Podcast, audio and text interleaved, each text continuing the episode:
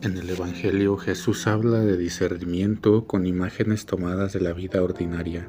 Por ejemplo, describe a los pescadores que seleccionan los buenos pescados y descartan los malos.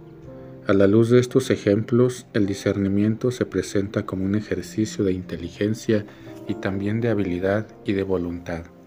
Para aprovechar el momento oportuno, estas son las condiciones para hacer una buena elección. Se necesita inteligencia, habilidad y también voluntad para hacer una buena elección. Y también hay un costo necesario para que el discernimiento sea posible. Para realizar su oficio lo mejor que pueda, el pescador cuenta con un trabajo duro, largas noches pasadas en el mar y luego el hecho de descartar parte de la pesca, aceptando una pérdida de ganancias en beneficio de aquellos a quienes está destinada. Es crucial reconocer la importancia y urgencia de una decisión a tomar, todos tenemos que tomar decisiones.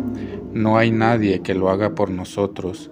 En un momento dado, los adultos podemos libremente pedir consejo, reflexionar, pero la decisión es nuestra.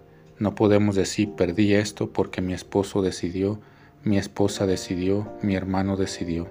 No, tienes que decidir, cada uno de nosotros tiene que decidir y por eso es importante saber discernir.